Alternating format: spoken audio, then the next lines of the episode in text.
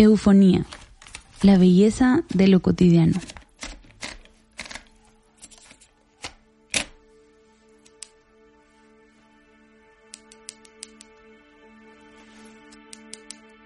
Eufonía, una palabra curiosamente familiar pero a la vez desconocida.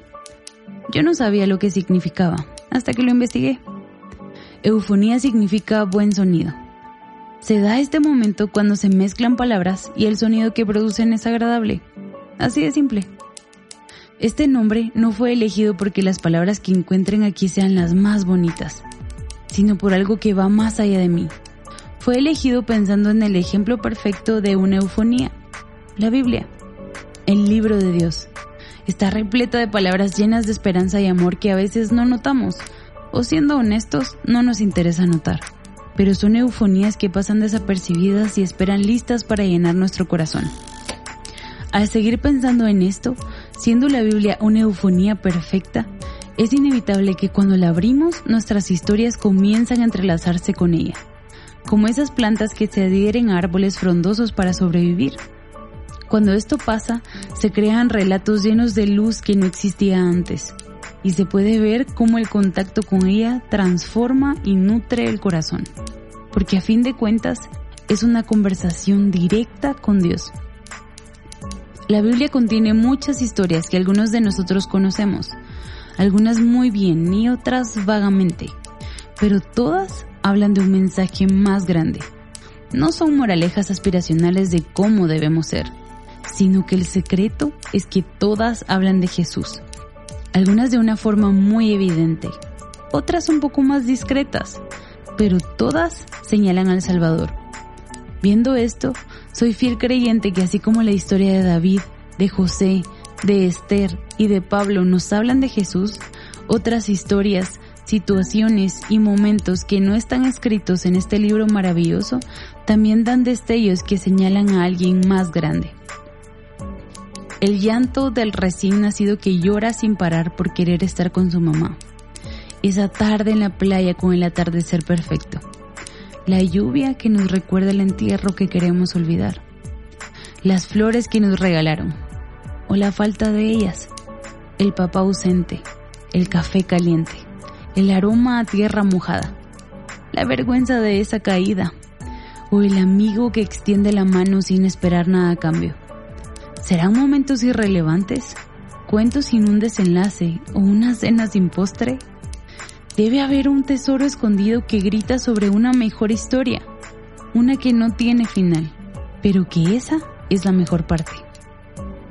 Por favor, no me malinterpreten. La Biblia está completa. No necesita más historias o más palabras para que sea mejor. Pero las cosas cotidianas en nuestra vida son relatos jamás escuchados por otros humanos. Son anécdotas llenas de asombro, risas, misterios, enojos y cosas no muy inteligentes que hacemos, que si las vemos a la luz de la palabra, la verdadera eufonía, pueden estar hablando de la humanidad pecadora que corrió lejos, o del Dios que amó sin ser amado. Y de eso se trata esto, no de inventar algo nuevo, porque la Biblia es perfecta desde la primera letra hasta el último punto, sino de contar historias hacer notar cosas simples pero llenas de belleza que más allá de ser un relato cualquiera, hablan en secreto del Salvador. Una eufonía es la combinación de palabras que suenan bien. Tu historia y mi historia tristemente no son eufonías. No suenan bien. Pero, y qué alegría por este pero. La historia de Jesús es perfecta en sí misma. Es así, es una eufonía. Entonces, al momento de mezclar su historia con la nuestra, se comienzan a generar eufonías. Sin él de por medio, sonamos mal. Mi esfuerzo por ser buena no va a hacer que mi vida tenga un mejor sonido. Tiene que ser alguien más. Él es el autor con la máquina de escribir que une nuestras palabras alocadas y hace que al final tengan sentido. Pero es por Él, no por nosotros.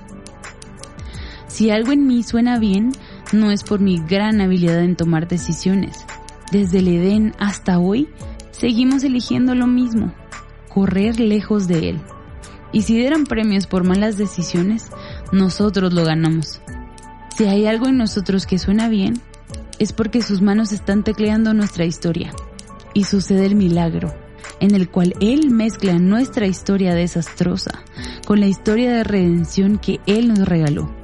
Sus manos que escriben nuestra historia, llenas de amor y sacrificio, sin dudar, dieron su vida para amar. Nuestra historia no es independiente. Él nos hizo parte de su historia. No es mi eufonía, es la de Él. Y esa es la mejor noticia de todas. Los cielos proclaman la gloria de Dios y el firmamento despliega la destreza de sus manos. Día tras día no cesan de hablar. Noche tras noche lo dan a conocer. Hablan sin sonidos ni palabras. Su voz jamás se oye. Sin embargo, su mensaje se ha difundido por toda la tierra y sus palabras por todo el mundo. Salmo 19, 1 al 4.